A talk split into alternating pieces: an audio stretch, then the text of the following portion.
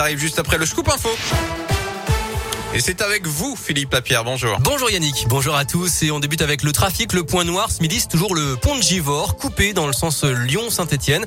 Après un accident ce matin sur la 47, accident impliquant deux poids lourds et une voiture à 6h30. Il n'y a pas eu de blessés, mais ça coince toujours sur la 47, donc, mais aussi sur la 46 sud à Communé en direction du sud. Et aussi sur la 7 dans les deux sens au passage du nœud de Ternay, secteur à éviter vraiment si vous le pouvez. Il y a beaucoup de monde et il y a des répercussions aussi sur la 450 à Brignais avec les automobilistes qui veulent contourner tourné par la départementale 342. À noter aussi des ralentissements en ce moment sur euh, l'A7 et le périph' à hauteur de Saint-Fond. Voilà, bon courage et bonne route.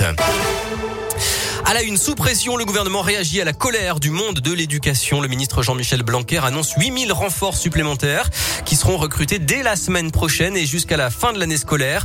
Contractuels, surveillants, vacataires de l'administration, médiateurs dans la lutte anti-coronavirus. Des candidats également bien classés au concours d'enseignants mais qui n'ont pas été reçus. Hier, dans la foulée de la grève et des manifs, Jean-Michel Blanquer avait aussi annoncé la mise à disposition de 5 millions de masques FFP2 pour les enseignants de maternelle livré dès la semaine prochaine.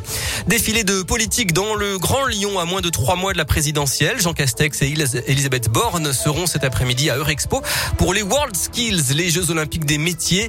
Anne Hidalgo, la candidate socialiste, sera elle à Villeurbanne aujourd'hui et à Vaux-en-Velin demain. Quant à Christiane Taubira, elle pourrait annoncer sa candidature à la primaire populaire demain à la Croix-Rousse. L'état de catastrophe naturelle vient d'être reconnu et publié au journal officiel ce matin pour les communes de Belmont d'Azergue et de Jonage dans le Rhône. Il y avait eu des mouvements de terrain du 1er juillet au 30 septembre 2020.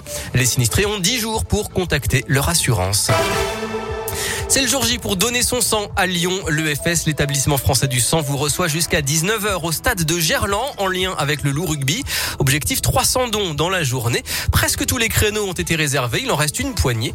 Le président du loup rugby, Yann Roubert. C'est vrai, c'est la deuxième fois. Ça se passe assez simplement. Euh, dans notre malheur, on n'a plus le droit d'accueillir d'événements. On en a très peu, on a beaucoup d'annulations. Du coup, nos espaces réceptifs sont libres.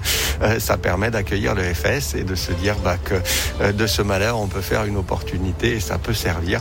Euh, on sait que bah, le FS a beaucoup de mal à collecter du sang par les temps qui courent parce que évidemment les gens sortent peu de chez eux et euh, donnent moins leur sang. Donc euh, si ça peut être utile, bah, c'est tant mieux. Et du coup, on est ravi de mettre à disposition le Matmut Stadium pour qu'il puisse servir pour cette cause. Voilà, rendez-vous sur lourugby.fr pour les derniers rendez-vous en ligne. Et puis côté sportif, le Loup se déplace à Perpignan demain à 21h en Challenge Cup, la deuxième Coupe d'Europe.